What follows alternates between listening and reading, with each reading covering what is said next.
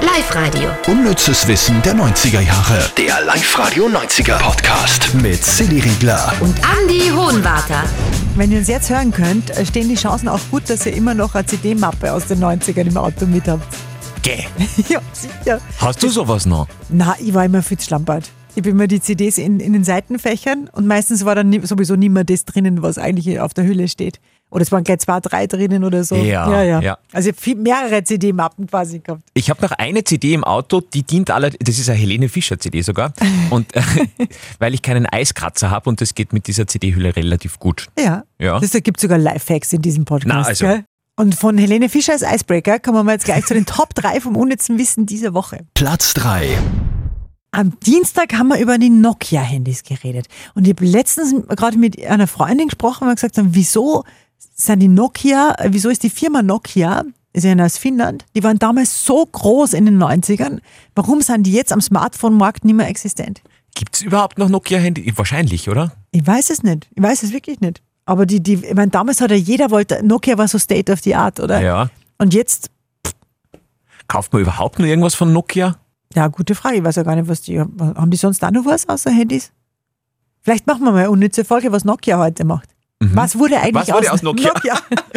Auf alle Fälle. Früher war es ja so, äh, wir erinnern uns, vielleicht habt ihr selber eines gehabt, das 3310, dem, den hat man sogar nachgesagt, wenn das auf den Boden gefallen ist, dann war der Boden kaputt, aber nicht das Handy. Das ist richtig. Und wenn man das aufgeladen hat, das hat ja, hat man im Ostern aufgeladen und war im, im Weihnachten hat man nur SMS schreiben können. Und das war so super, weil man ja so furchtbar lang Snake gespielt hat. wenn man- Du, aber was, was du rausgefunden hast, finde ich extrem genial, nämlich diese, diese Nummerierung bei den Nokia-Handys, da ist was Spannendes drin. Also es gibt ja diese Serien, äh, hat es damals gegeben, die 1er-Serie, die 2er-Serie, die 3er-Serie, also 3310 und auch dann die 5er-Serie. Die 4er-Serie hat gefehlt, weil, und das habe ich auch nicht gewusst, dass 4 eine Unglückszahl in großen Teilen Asiens ist und deswegen hat man gesagt, das wird sie dann nicht verkaufen, kaufte niemand, deswegen keine 4er-Serie. Das hat man auch in der Serie Squid Games, die gerade auf Netflix so erfolgreich ist, auch nicht gelernt, dass vier Unglückszahl ist. Was ist das für eine Serie?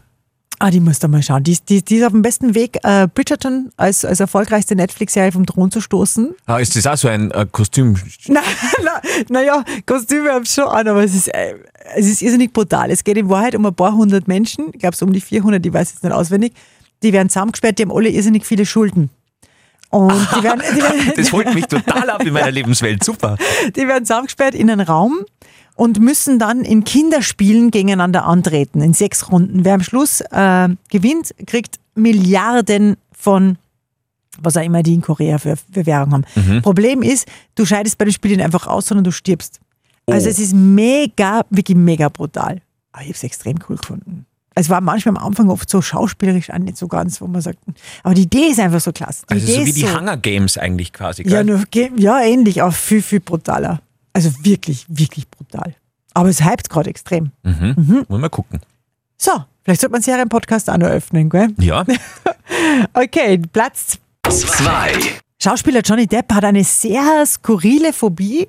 Vor allem, wenn man dran denkt, welche Rollen der in seinem Leben gespielt hat. Die waren ja eigentlich sa- allesamt sehr verrückt. Von, von Edward mit den Scherenhänden in den 90ern oder der Hutmacher bei Alice, gerade nur letztens. Und das wundert mich ja wirklich, weil der hat eine, eine wirklich komische Angst. Im wahrsten Sinne des Wortes, Andi.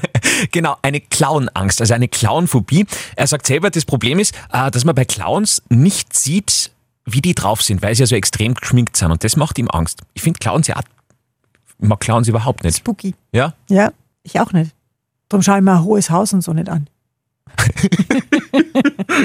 Äh, muss man dazu sagen, für unsere deutschen Hörer, das ist so eine Eine Politsendung. Politsendung bei Ja, uns im, im beziehungsweise Staatsfunk. Mhm. Es geht es übertragen aus dem österreichischen Parlament, live im Fernsehen. Genau.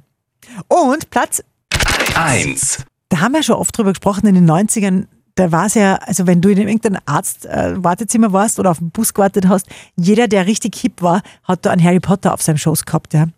Und die ganz, die, die ganz, die, die Oberantuscher, die haben ihn auch nur auf Englisch gelesen, finde ich. Ja, weil Ja. Englisch ist einfach viel besser. Ja. ja.